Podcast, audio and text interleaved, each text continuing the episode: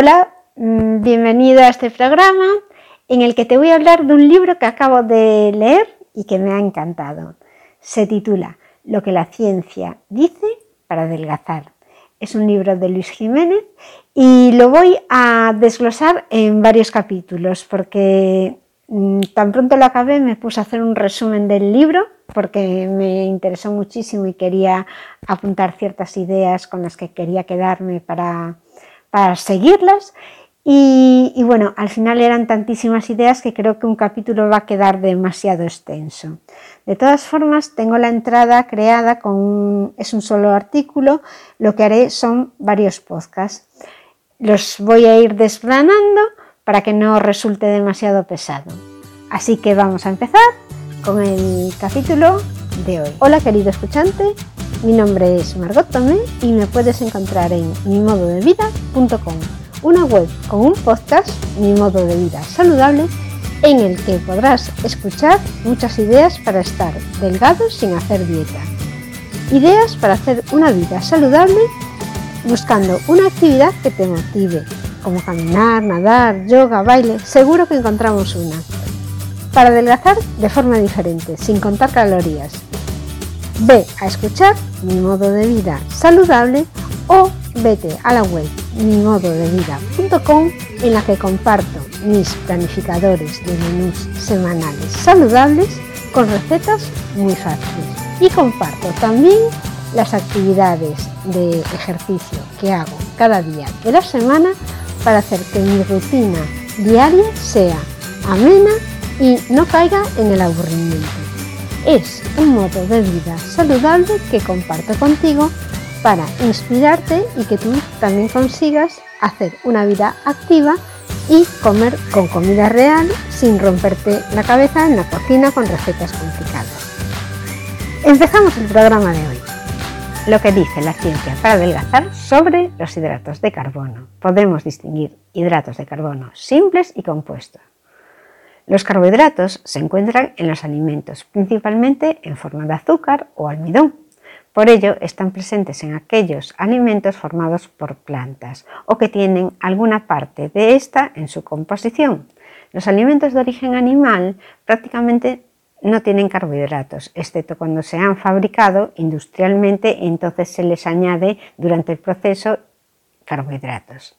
Los vegetales, sin embargo, las verduras y las frutas los albergan en cantidades modestas y las frutas, por ejemplo, en algo más de cantidad porque tienen mucha presencia de azúcares que le dan ese sabor dulce, pero casi siempre los hidratos de carbono que tienen este tipo de alimentos, los vegetales, verduras y frutas, es menor de un 20% de su peso. Las legumbres secas, por ejemplo los garbanzos, lentejas o alubias, llegan a un 50% de carbohidratos en su composición. Los carbohidratos saludables. Estos son los carbohidratos compuestos. Las fuentes naturales más ricas y saludables de hidratos de carbono son frutas, verduras y los vegetales. Y normalmente, cuanto más dulces saben, más rápido se digieren y por lo tanto es mayor el IG que presentan, es decir, el índice glucémico, porque al tener más azúcar tienen el índice glucémico más alto. Esto no es bueno. Seguramente los vegetales y las frutas que podemos comprar en las tiendas actualmente han sido cultivados y mejorados de forma selectiva durante muchas generaciones y son bastante más generosos en azúcar y agradecidos en sabor que los que nuestros antepasados podían recolectar en el mejor de los casos. Pero incluso con esa glucosa o fructosa de más, la absorción sigue siendo mantenida y el comportamiento de nuestras hormonas es mucho más comedido que con los alimentos que tomamos que son más refinados y que han sido con añadidos de hidratos de carbono de forma industrial. La agricultura nos ha regalado otras opciones interesantes para tomar hidratos de carbono, por ejemplo, las legumbres judías, garbanzos, lentejas, que son muy ricas en carbohidratos y su digestión y absorción no causa picos desmesurados de insulina. Son también buena fuente de proteínas, además tienen proteínas y otros micronutrientes. Según algunos estudios, pueden ayudar a mejorar los niveles de colesterol y triglicéridos, así como otros indicadores relacionados con la resistencia a la insulina y la inflamación. Una excepción a esta gran cantidad de tesoros de la naturaleza son la patata y el maíz. Alimentos también de origen vegetal, pero es que su índice glucémico es tan elevado debido a su composición que no son buenos. En ellos predomina en la patata y en el maíz predomina el almidón o el azúcar. Por tanto, son digeridos con rapidez y provocan oscilaciones bruscas en la concentración de insulina. Algunos estudios que se han hecho llegan a clasificar a la patata entre los peores alimentos para la salud y la obesidad, dada su presencia en dieta de forma masiva y a menudo mezclada con grandes cantidades de sal y con las grasas trans de los procesos de fritura industrial. Está claro que en estos estudios se está haciendo referencia a, las patatas fritas. Aunque son alimentos, tanto las patatas como el maíz, que no se recomiendan dentro de todo el mundo vegetal, es cierto que la preparación de estos alimentos también influye, por lo tanto, las patatas, si las haces cocidas al horno sin mucho aceite y sin quemarlas y además no les echas mucha sal, no van a ser tan perjudiciales como una patata frita que te tomas en el McDonald's. Vamos a ver ahora por qué los carbohidratos refinados son malos, porque aquí estamos diciendo que es mejor tomar hidratos de carbono naturales, pero vamos a ver qué es lo que hace esos procesos de transformación que sean perjudiciales los carbohidratos. Los carbohidratos refinados son de rápida absorción y entonces el índice glucémico es muy alto. Azúcares como las harinas de cereales, a los cuales se somete a un refinado que elimina las impurezas del alimento, hacen que su absorción en nuestro organismo sea mucho más rápida. Estas impurezas eran paradójicamente las que aportaban valor alimentario más allá del energético. Tenían fibra, vitaminas, minerales, antioxidantes que les hemos quitado de repente. A pesar de todo, la mayor parte de ellas se extraen sin piedad mediante procesos físicos y químicos hasta dejar los carbohidratos prácticamente puros, nos estamos quedando con lo peor del alimento. Como resultado, al final de la producción, se obtienen alimentos con valores superiores al 60 o al 70% de carbohidrato y todos de muy rápida absorción porque al no tener fibra, tan pronto entran en el cuerpo, pasan directamente al torrente sanguíneo. Comemos carbohidratos refinados, los dividimos en moléculas de glucosa, las absorbemos inunda nuestra sangre y nuestro páncreas empieza a segregar una buena cantidad de insulina para metabolizarla y hacer desaparecer toda esa glucosa que tenemos en la sangre, es decir, para utilizarla en la generación de energía o, si no la utilizas, almacenarla para su futuro en forma de grasa. Los hidratos de carbono pasan a ser grasa. Parte de la glucosa que se deposita en los músculos y tejidos en forma de glucógeno puede ser utilizado de forma inmediata cuando hace falta. Esa energía se coge si, por ejemplo, haces un esfuerzo rápido, el músculo tira de ese glucógeno. Otra parte va a acabar en el hígado, el órgano que lidera los procesos metabólicos de nuestro cuerpo y que le da dos fines bien diferentes. Una, almacenarla como glucógeno y otra, transformarla en grasa. Y así, empezando por el azúcar y el almidón, hemos llegado a la grasa, que se almacenará en nuestros michelines, glúteos o donde quiera que se concentre la grasa corporal. Ahora hablaré de las hormonas que regulan nuestro apetito. La insulina no es la única hormona que juega un rol esencial en este tema.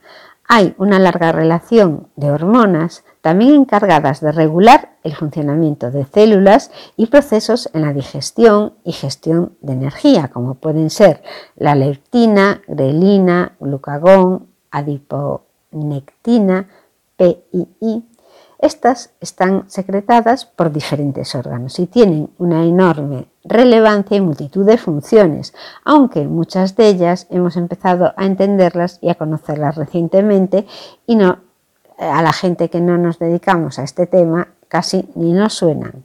La saciedad es una de las variables especialmente importantes y con la que están estrechamente relacionadas las hormonas, por eso deben interesarnos un poco más.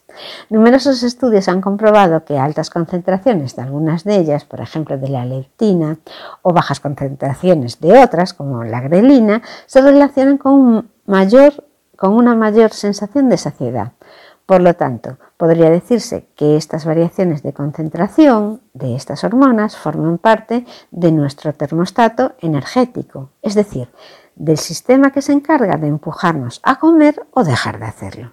Alimentos naturales versus alimentos procesados, porque una caloría no es una caloría. Las conclusiones, siendo conscientes de que los alimentos naturales actuales probablemente son muy diferentes a lo que se podía tener y recolectar de la naturaleza hace miles de años, y queriendo ir todavía más allá, podemos decir que la industria alimentaria ha creado nuevos productos que no se parecen en nada a lo que podríamos obtener de la tierra o de los animales hace años, con dos características metabólicamente perniciosas. Una es su alto contenido de carbohidratos de rápida absorción y que tienen un aspecto, textura y sabor que están diseñados para que nuestro cerebro los desee de forma intensa y compulsiva. Una vez que empezamos a comerlos, no podemos parar. Nuestro cuerpo, diseñado durante decenas de millones de años para obtener energía y nutrientes de aquello que tenía a su alcance, no parece estar capacitado para responder de forma óptima a estas propuestas. Como consecuencia, como resultado de esta invasión de componentes nuevos y en cantidades para las que no está preparado nuestro organismo, se modifican los parámetros bioquímicos de referencia para la autorregulación energética correcta y se focaliza en la acumulación y en el almacenamiento sistemático como si estuviera preparándose continuamente para una situación de necesidad o de ayuno sin fin. Por su lado, nuestro cerebro genera las señales coherentes con esta indeseada situación y que empeoran aún más la evolución. Apetito continuo y somnolencia por concentraciones inoportunas de algunas hormonas, sobre todo después de las comidas, nos va a dar cansancio, debilidad, falta de energía y todo esto debido a la dificultad para explotar metabólicamente de forma adecuada las fuentes de energía disponibles he podido comprobar las calorías que nos llegan desde algunos alimentos y traen asociados unos aspectos secundarios que son tanto o más importantes que el valor calórico que contienen. Es decir, que una caloría no es una caloría, porque a veces, por poner un ejemplo entre las miles de cosas que explican en el libro, tú te tomas un alimento que después de tomarlo, en vez de sentirte saciado, hace que quieras más, eso va a hacer que tu cerebro esté pensando siempre en comer más. Entonces, si ese alimento que estás tomando parece que no tiene muchas calorías, pero sin embargo lo que hace es que no te quita el hambre, al final no te está haciendo nada bien si lo que quieres es comer de forma saludable y en la justa medida.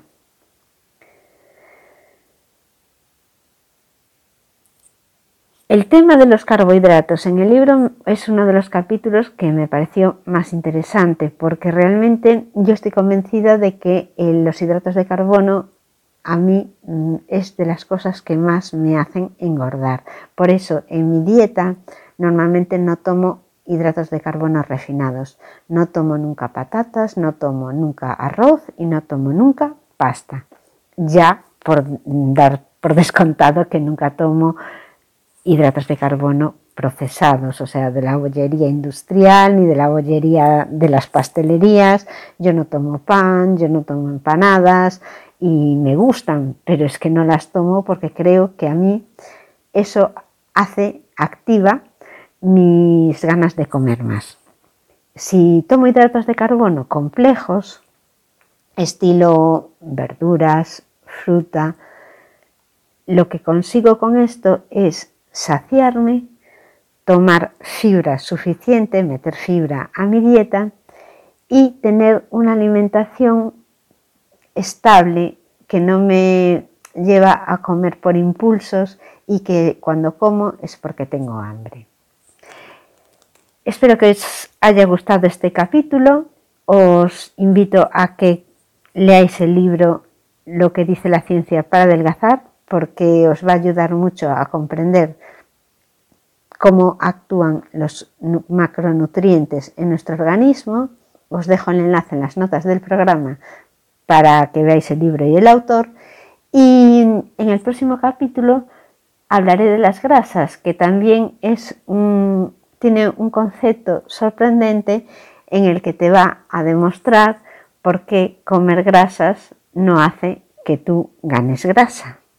Es una cosa que yo ya sabía de siempre, pero cada vez que la leo mm, refuerzo esta idea y, sé que estuve muchos años con miedo a comer grasa y desde hace un tiempo que he cambiado mi forma de alimentarme, introduciendo grasas en mi alimentación y en mi dieta, me siento mucho mejor, me siento más saciada, siento que no tengo frío y además observo que no engordo por ello. Nada más por hoy, hasta el próximo programa. Hasta aquí mis consejos para hacer vida saludable en este entorno insaludable. Tengo muchos más. A lo mejor tú tienes alguno que te funciona y quieres dejármelo en los comentarios. Te aseguro que será muy bienvenido, siempre me gusta aprender. Si quieres saber más de cómo yo me las ingenio para comer sano y hacer ejercicio con poco tiempo disponible, te invito a que te suscribas a mi blog, mimododevida.com. Ya sabes, suscríbete al blog o a mi podcast y activa las notificaciones para que te avisen de los nuevos capítulos. Pero hazlo ahora porque después te vas a olvidar. Puedes también dejarme una reseña y algún comentario bonito. Esto es todo por hoy, mis queridos escuchantes. Este podcast ha llegado a su fin. Si quieres ver la versión en vídeo, puedes hacerlo en YouTube, en el canal de Margot Tomé. Nos vemos en el próximo capítulo. Muchísimas gracias por escucharme y hasta luego.